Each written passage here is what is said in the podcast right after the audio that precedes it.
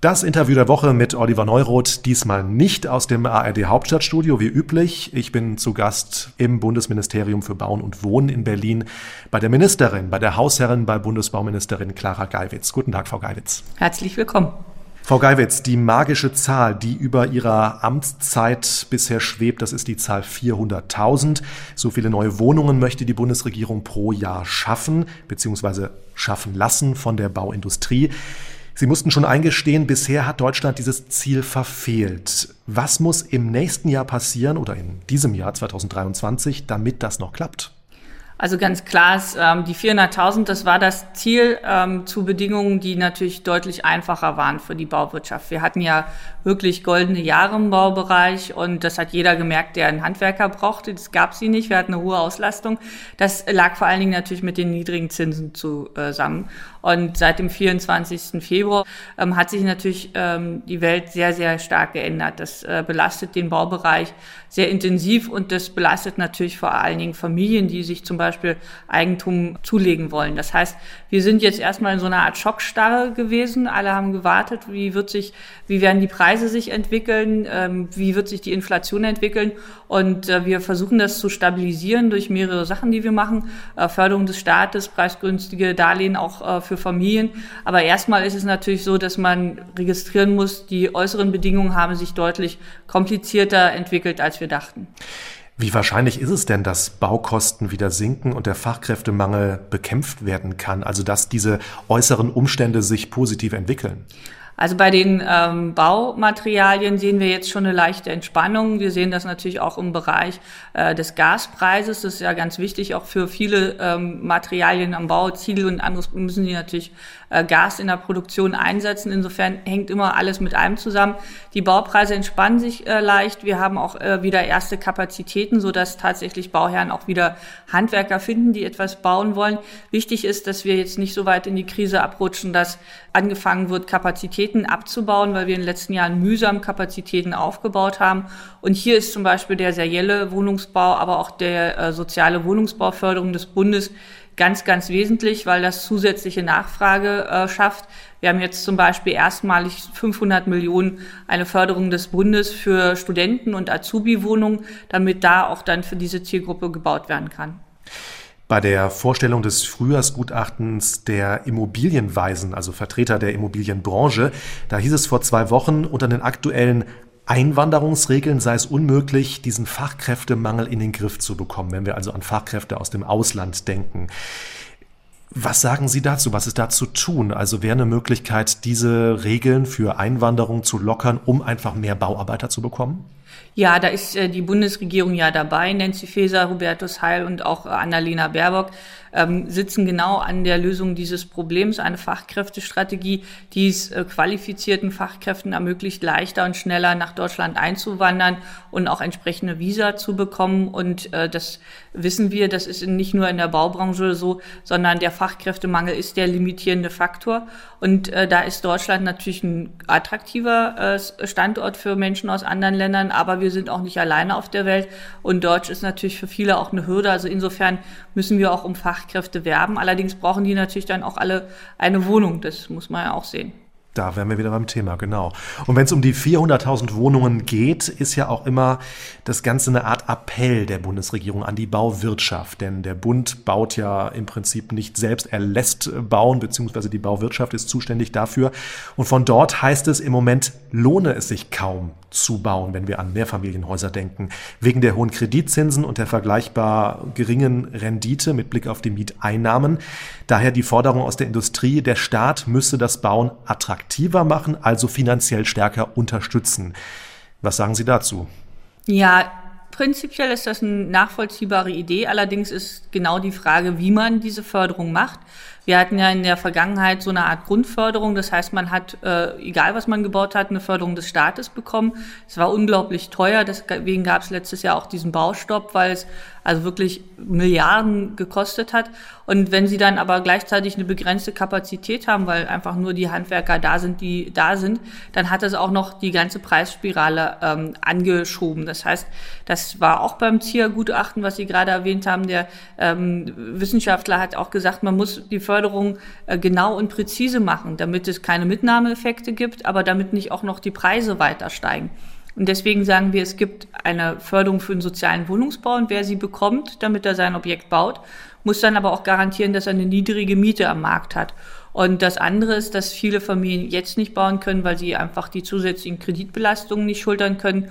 Und für diese Familien gibt es dann ab 1. Juni die Möglichkeit, einen ganz preiswerten Kredit bei der KfW aufzunehmen.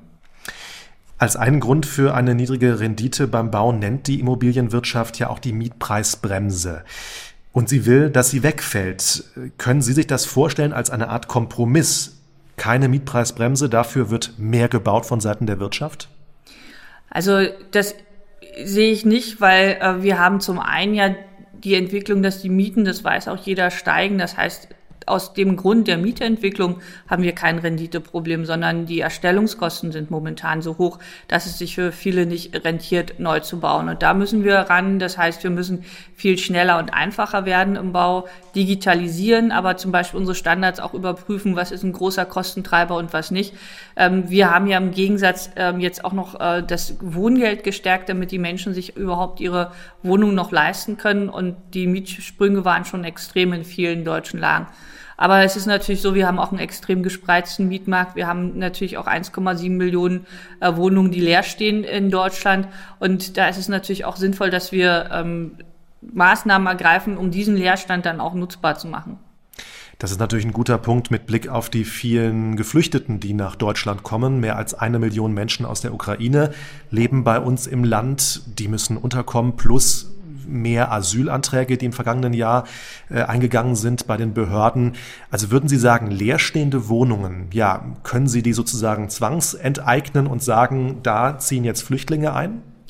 Das ist ja meistens gar nicht nötig, weil die leerstehenden Wohnungen natürlich alle auch Vermieter haben, die sich freuen würden, wenn äh, jemand da einzieht. Das gibt vielleicht einigen spekulativen Leerstand in den großen Ballungszentren oder wo man eine Wohnung zu äh, Ferienwohnung umwandelt. Da gibt es äh, in den Bundesländern auch Gesetze gegen ähm, diesen Vorgänge. Aber der große äh, Bereich des Leerstandes ist in Gegenden, wo die Bevölkerung nicht wächst, sondern schrumpft. Und da müssen wir natürlich durch kluge Politik dafür sorgen, dass auch da wieder Menschen sagen, ich ziehe doch lieber äh, in diese Region, das ist für mich preiswerter, da können meine Kinder schön aufwachsen, setzt aber voraus, dass man zum Beispiel mit der Bahn dann auch in das nächste Zentrum zum Arbeiten kommt. Da wird natürlich auch der ähm, Hang und die Tendenz zum Homeoffice ähm, auch deutlich unsere Frage ändern, wie weit kann man zur Arbeit pendeln, weil es natürlich ein Unterschied ist, ob sie das jeden Tag machen oder vielleicht nur zweimal in der Woche. Im Gespräch ist ja auch das serielle Bauen, wenn es um das Thema Flüchtlingsunterkünfte geht. Ich habe noch Frau Faeser im Ohr von vor ein, zwei Wochen, wie sie sagte, nach dem Flüchtlingsgipfel, eine Idee wäre, dass der Bund Grundstücke zur Verfügung stellt, mehr als bisher, und dass da in modularer Bauweise Unterkünfte für Flüchtlinge entstehen, die dann im Anschluss genutzt werden als günstiger Wohnraum für die Allgemeinheit. Äh, von welchen Dimensionen sprechen wir hier? Also könnte tatsächlich der Bau von Flüchtlingsunterkünften auch ein Lösungsansatz für den fehlenden äh, Wohnraum für die Allgemeinheit sein? Das äh, ist tatsächlich jetzt schon der Fall. Wir haben äh, gleich, äh, nachdem das im letzten Jahr passiert ist, der furchtbare Überfall von Putin auf die Ukraine, gewusst, dass natürlich auch Menschen zu uns kommen werden und das Baugesetzbuch geändert, so dass für die Schaffung von diesen Unterkünften Baurecht äh, sehr, sehr schnell entstehen konnte. Und modulare Bauten haben halt den Vorteil, dass sie auch sehr schnell errichtet werden können, dass sie dann natürlich auch wieder zurückgebaut werden können und an anderer Stelle errichtet werden können. Und ich glaube, das ist auch eine zukünftige Bauform, nicht nur für Geflüchtetenunterkünfte, sondern dass wir jetzt sehen, dass sehr viele Firmen auch aus dem Ausland in Deutschland investieren in den Bereich insbesondere des seriellen Holzbaus, ähm, was auch noch den Aspekt hat, dass es natürlich sehr nachhaltig ist, weil da auch sehr viel CO2 dann in diesen Gebäuden gespeichert wird, weil der Klimaeffekt im Neuen Neubau ist natürlich ein erheblicher. Nun ist es so, dass die FDP-Fraktion im Bundestag vor kurzem einen Baubooster vorgeschlagen hat, ein Baubooster-Papier entwickelt hat. Sie will also mehr Tempo beim Neubau und die Autoren dieses Papiers sagen, Deutschland müsse weg von immer mehr Häuserdämmung beispielsweise, immer dickeren Wänden. Es sei wichtig, wie viel CO2 ein Haus verbrauche und das müsse gefördert werden. Wieso zieht denn hier die Bundesregierung nicht an einem Strang? Denn es wird ja von Seiten des Wirtschaftsministeriums vor allem noch das gefördert, ich sag mal etwas zugespitzt, was dicke Wände hat, also sprich, was wenig Energie verbraucht als Haus und nicht unbedingt auf dieses CO2-Thema geschaut. In der Vergangenheit war es so, man hat äh, in der Tat sich fokussiert auf den Primärenergiebedarf. Das heißt, äh, man hat äh, gesagt, wie viel verbraucht denn das Haus, wenn es da steht? Und je weniger es verbraucht hat, desto besser war es. Ähm, man hat allerdings nicht betrachtet, dass natürlich auch diese ganzen Dämmmaterialien CO2 verbrauchen, wenn sie hergestellt werden. Und wenn sich ein Haus sehr stark dämme, dann muss ich natürlich auch eine ähm, technische Belüftung vorsehen, weil es sonst ähm, kein gutes Raumklima hat. Und das hat natürlich auch zu sehr wartungsintensiver äh, Baugestaltung geführt. Und deswegen, wenn man auch in andere Länder guckt, wo es schon immer heiß ist, äh, wird man feststellen, die haben auch nicht so wahnsinnig dick gedämmte äh, Wände und eine Passivbelüftung, sondern die arbeiten ganz viel mit natürlichen Baumaterialien, mit einer natürlichen Belüftung, einer anderen Architektur. Und ähm, das haben wir versucht in Deutschland zu fördern durch unser Qualitätssiegel nachhaltiges Gebäude, was genau diese Sachen bewertet und sagt, okay, wenn du vorne mit Recyclingmaterial baust, mit nachhaltigem äh, Baumaterial, Holz oder anderen ähm, und dann zum Beispiel das Haus mit erneuerbarer Energie versorgt, dann ist es auch nicht so wahnsinnig dramatisch, wenn der Primärenergiebedarf vielleicht nicht so gering ist, wie es wäre, wenn man andere Baumaterialien hätte. Weil unterm Strich ist ja die Bilanz wichtig und wir dürfen da ja auch nicht zu viele Entwicklungen kommen. Wie wäre es denn, wenn der Staat selbst verstärkt Bauherr von Wohnungen wäre? Das ist er ja. Ähm, ganz viele ähm, kommunale Wohnungsgenossenschaften bauen ja und jetzt auch mit Unterstützung des Bundes. Wir geben 14,5 Milliarden äh, Euro für den sozialen Wohnungsbau aus an die Länder. Ganz viele Länder ähm, haben ihre eigenen Wohnungsprogramme nochmal deutlich aufgestockt. In äh, Schleswig-Holstein, in Hamburg, in Hessen ähm, wurden jetzt neue Programme äh, aufgelegt mit einer ganz starken Förderung. Und das äh, unterstützt zum Beispiel natürlich auch das kommunale Bauen ich bin so ein bisschen skeptisch, dass man ähm, sagt, ich weiß in Berlin am besten, wo man irgendwo äh, im Saarland noch ein Haus hinbaut. Ähm, das führt, glaube ich, nicht zu den optimalen Ergebnissen. Wir haben in Deutschland die Kultur des Föderalismus und wir haben die kommunale Planungshoheit. Und deswegen ist es aus meiner Sicht sinnvoller und zu unserem System, wie wir Politik miteinander machen, wie unsere Gesellschaft organisiert ist, besser, wenn wir die Kommunen stärken, damit die bauen können und nicht, wenn der Bund jetzt auf einmal anfängt zu sagen, ich weiß, was man in der Kommune macht. Ich habe zum Beispiel jetzt ähm, im letzten Jahr ein Programm gehabt, fast eine halbe Milliarde, äh, was ich an die Länder, äh, an die Kommunen geben konnte zur äh, Sanierung von Sportstätten, von Jugend- und Kultureinrichtungen. Und da ist es natürlich sinnvoll, wenn die sich bei uns melden und sagen, wir haben Finanzierungsbedarf und nicht andersrum.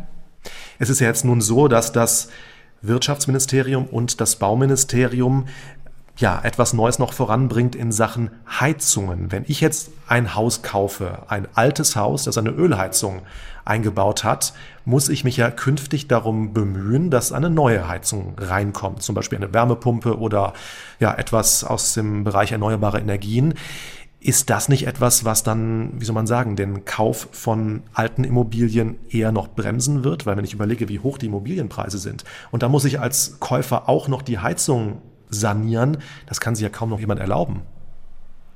Ja, wir haben mehrere Herausforderungen, vor denen wir stehen. Das eine ist die Frage ähm, der Wohnungsversorgung. Das andere ist natürlich die Eigentumsbildung, die wir mit einer staatlichen Förderung auch unterstützen können.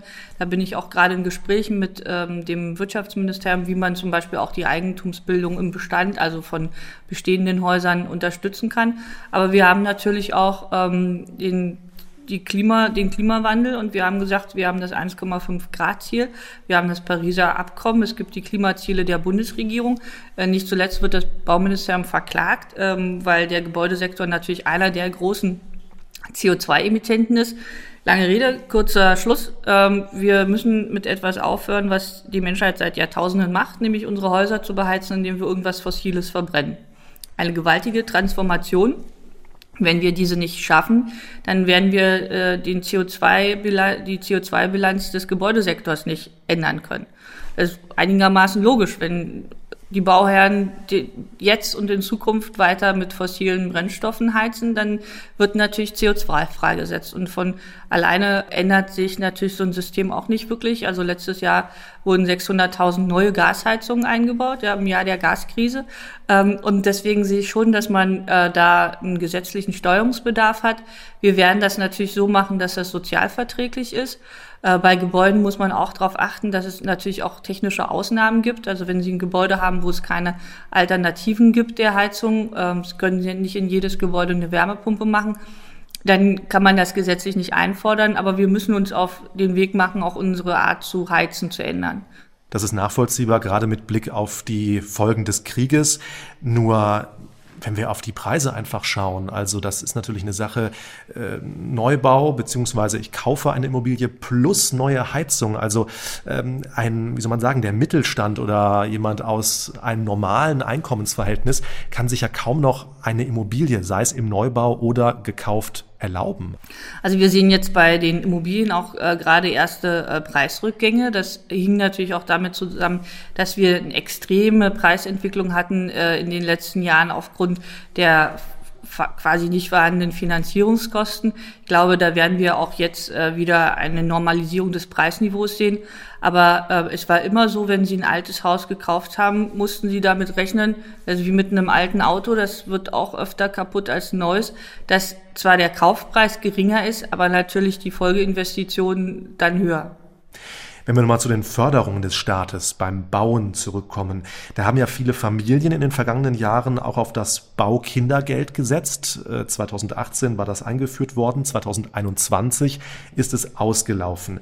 Der Knackpunkt dabei, diesen Zuschuss zum Bauen, den gab es erst, wenn das Bauprojekt fertig war. Und viele Familien beklagen nun, sie hätten auf das Baukindergeld gesetzt, gebaut, jetzt steht das Haus, aber die Förderung, die gibt's nicht mehr. Äh, wie geht Ihr Ministerium damit um? Nach Schätzung sind es ja 20.000 Familien etwa, die betroffen sind. Also wir ähm, wissen, dass es in Einzelfällen ähm, so war, dass man gesagt hat, 21 man beantragt es und äh, das dann nicht geschafft hat bis zum letzten Jahr. Ähm, wir können die Zahl allerdings nicht bestätigen. Wir kriegen ja auch regelmäßig Zuschriften. Ähm, wir ähm, haben von vornherein gesagt, dass das begrenzt ist, die Summe Geldes. Das war bei der KfW auch immer einsehbar. Und äh, wir haben auch aus meiner Sicht die Systematik im Baukindergeld wirklich schwierig gehabt, nämlich dass man das Geld erst am Ende gekriegt hat, also wenn man eingezogen ist und der Prozess des Bauens fertig war. Und wir äh, stellen die Förderung jetzt um, so dass man ab 1. Juni als Familie, die bauen will, ein preiswertes Darlehen bekommen kann, weil das ist, äh, was die Menschen uns häufig sagen, sie würden gerne bauen, können sich die Baufinanzierung aber nicht leisten und da setzt jetzt die staatliche Förderung an. Und was kommt da ab Juni? Können Sie da schon ein paar Details verraten?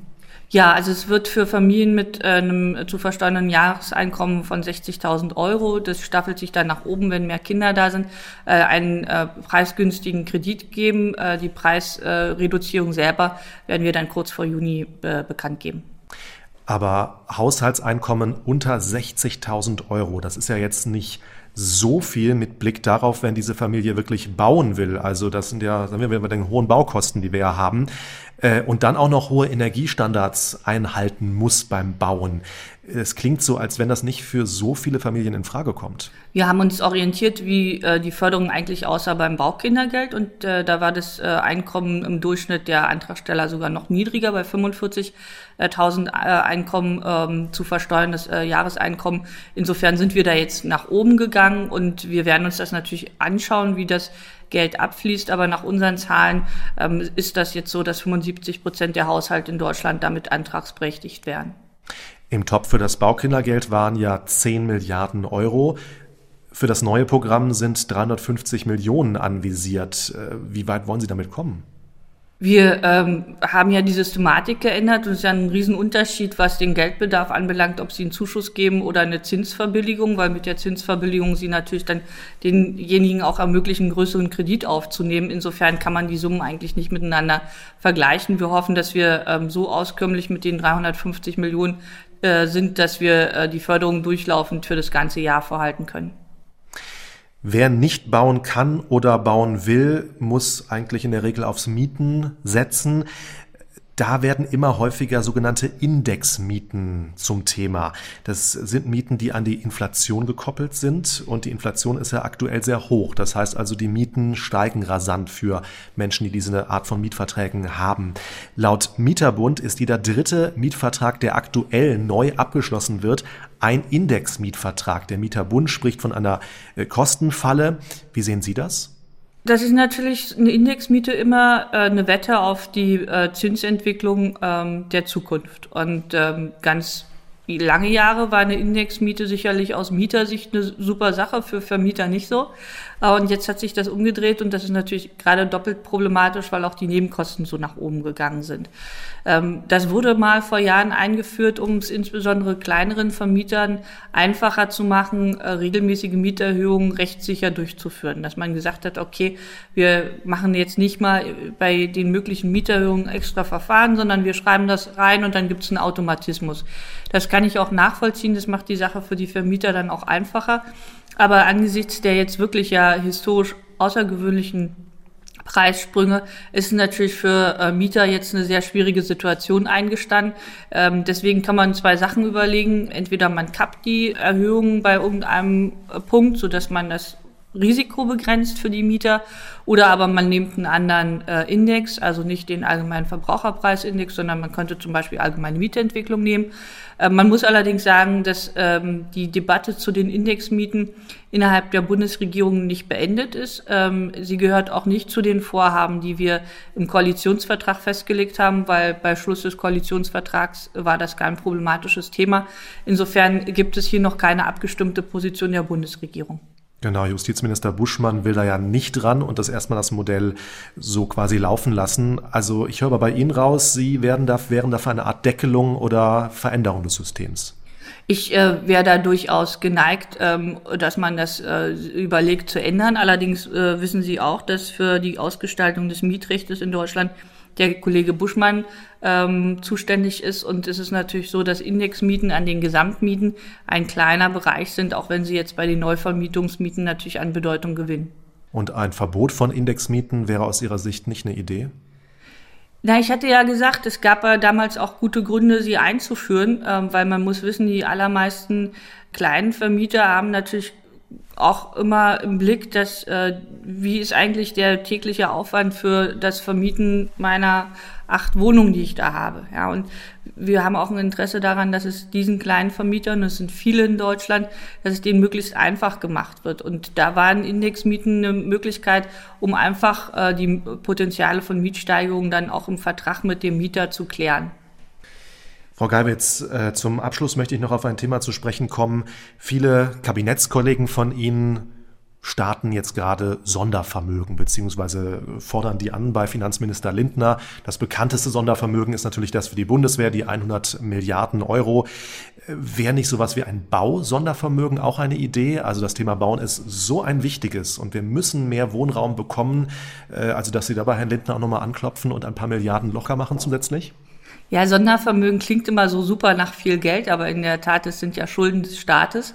Und äh, wir haben ja jetzt gerade intensiv gesprochen, dass es äh, keinen einfachen Zusammenhang gibt zwischen äh, der Staat gibt Milliarden für Förderung aus und dann entstehen dadurch automatisch mehr Wohnungen, weil wir haben die Zahlen gesehen, 2021, äh, das letzte Jahr der Vorgängerregierung, waren es unter 300.000 äh, Wohnungen, die fertiggestellt wurden, obwohl es eine milliardenschwere Förderung gab und so gut wie keine Zinsen gezahlt werden mussten.